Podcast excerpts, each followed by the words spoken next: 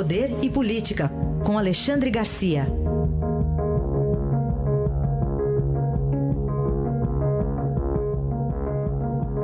Alexandre, bom dia.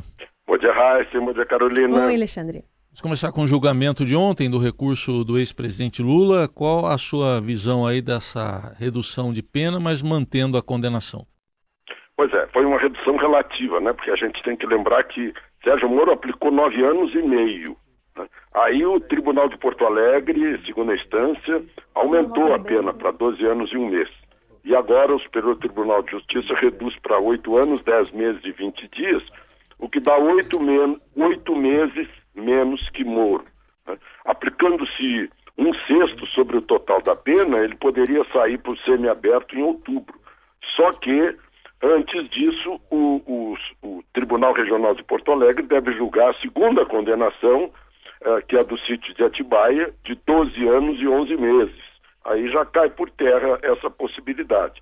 Mas se houver essa possibilidade, é bom a gente lembrar que a eleição de outubro foi a eleição anti-PT, não foi exatamente pró-Bolsonaro, foi anti-PT principalmente.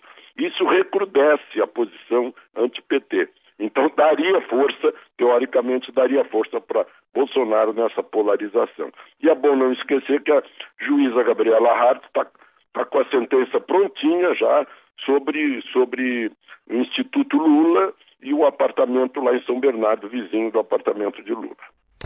Outra notícia para a gente repercutir, essa direção da Itaipu cancelando 42 milhões em patrocínios, tem a Petrobras que também está revendo a política de investimentos né, na cultura, pois, e a Lei é, Rouanet, a gente conversou pensar, agora né? com o ministro Osmar Terra sobre isso.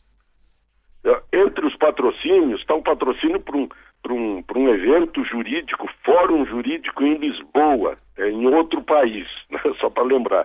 E quem organiza é Gilmar Mendes. Um dos patrocínios, que é este, vai a 3 milhões 369 mil.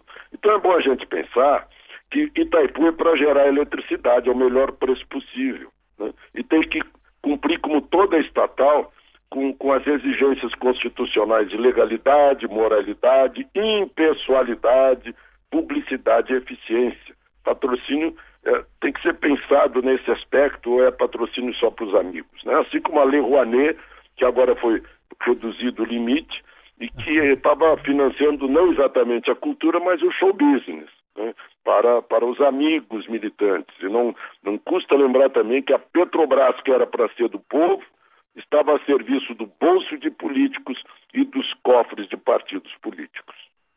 Bom, Alexandre, ontem, eh, quase hoje, né, a CCJ aprovou a admissibilidade da reforma da Previdência, vai caminhar, mas tem muito privilégio ainda para ser combatido? Pois é, o, o pessoal que está, essa minoria barulhenta lá dentro, é, que na verdade está defendendo privilégios, usando o povo como massa de manobra. Quem vai perder nessa reforma é quem tem aposentadoria de 40 mil e não de 4 mil ou de 2 mil. Né? Foi um score aí de 48 a 18 que significa o seguinte: passou no vestibular, apenas isso. O importante agora é a comissão especial que está saindo. Está né?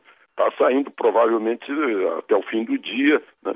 Essa comissão especial é que vai entrar no cerne da reforma da Previdência.